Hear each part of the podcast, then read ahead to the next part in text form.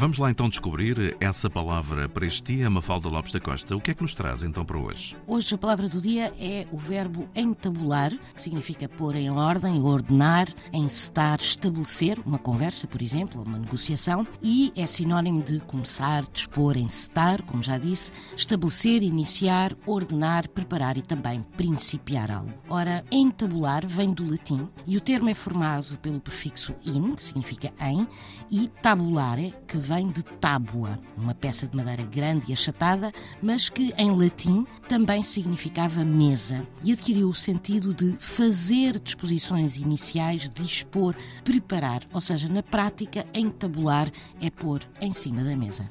Palavra do dia preparada por Mafalda Lopes da Costa. Esta e outras palavras em RTP Play.